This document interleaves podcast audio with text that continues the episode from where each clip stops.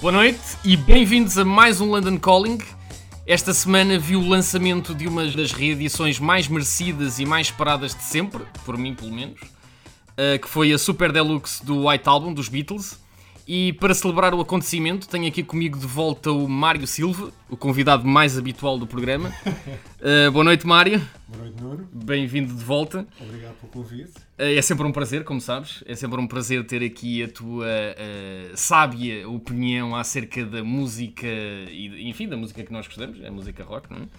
Uh, a ideia do programa aqui é fazer uma seleção das nossas faixas preferidas das, um, do White Album e destas novas reedições numa dinâmica de futebol de rua em que para escolher equipas, não é? Eu, tenho, lá. eu escolho um, tu escolhes outro e por aí fora. Uh, portanto, vamos a isso? Força. Bora. Good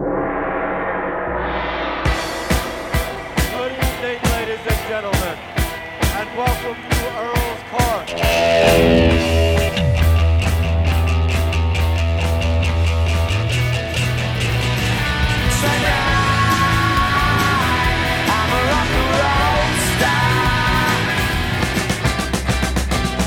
London calling to the faraway towns.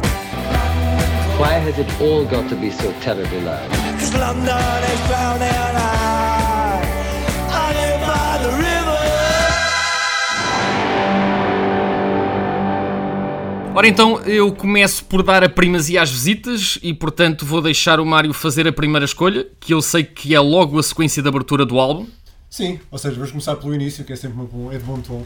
Ah, ou seja, o álbum que, que abre com Back in the USSR, que é uma música ah, bastante curiosa, ou seja, do ponto de vista sonoro, ah, de uma influência bastante seja, de rock and roll clássico, do ponto de vista como se fosse uma música de Chuck Berry. Aliás, é uma espécie de sátira, que o Chuck Berry, acho que mais ou menos na mesma altura, lançou uma música que era Back in the USA, então Paul McCartney decidiu ah, responder com Back in the USSR.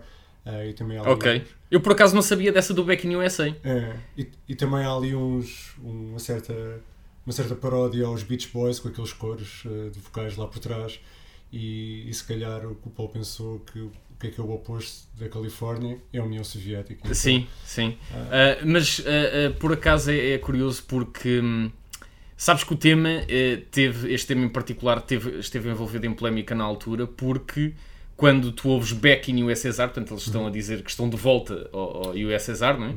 Mas quando tu ouves, parece que é backing de USSR. E portanto os Beatles foram acusados. Certo, enfim, certo. os Beatles eram acusados de muita coisa naquela Sim, altura, sim, porque sim. os Beatles naquela altura eram a. Eram a- Deus e o Diabo ao mesmo tempo. Exatamente, era a instituição mais popular do, do planeta. Ainda hoje, enfim, para, para algumas pessoas, mas, mas na altura definitivamente.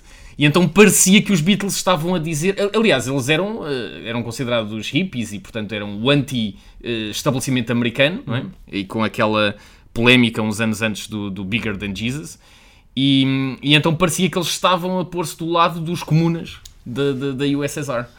Sim, é, é, é- é de certeza que muita gente, principalmente aqui na- no Reino Unido, nos anos 60, se calhar tinha essa visão mais, mais conservadora eh, do que é que poderia Sim, significar a música, mas vendo bem, Até porque Ah. aquela malta de cabelo comprido e, enfim. mas vendo bem Fazer drogas. não é mais do que uma sátira, uma paródia. ah, acho algumas das influências dos Beatles, nomeadamente também e os Beach Boys, que são, foram seus contemporâneos. Ah, ou seja, isso é a, banda- é a música de abertura e já agora fazemos também a ligação à segunda música. Até porque tem aquele hum, fade out, fade in que é, que é delicioso, não é? Exatamente. Com, seja, com aquele avião que está a aterrar em Moscou. Exatamente, ou seja, eh, o avião que aterra em Moscou vai diretamente para a Índia, eh, onde Exato, exatamente. o seu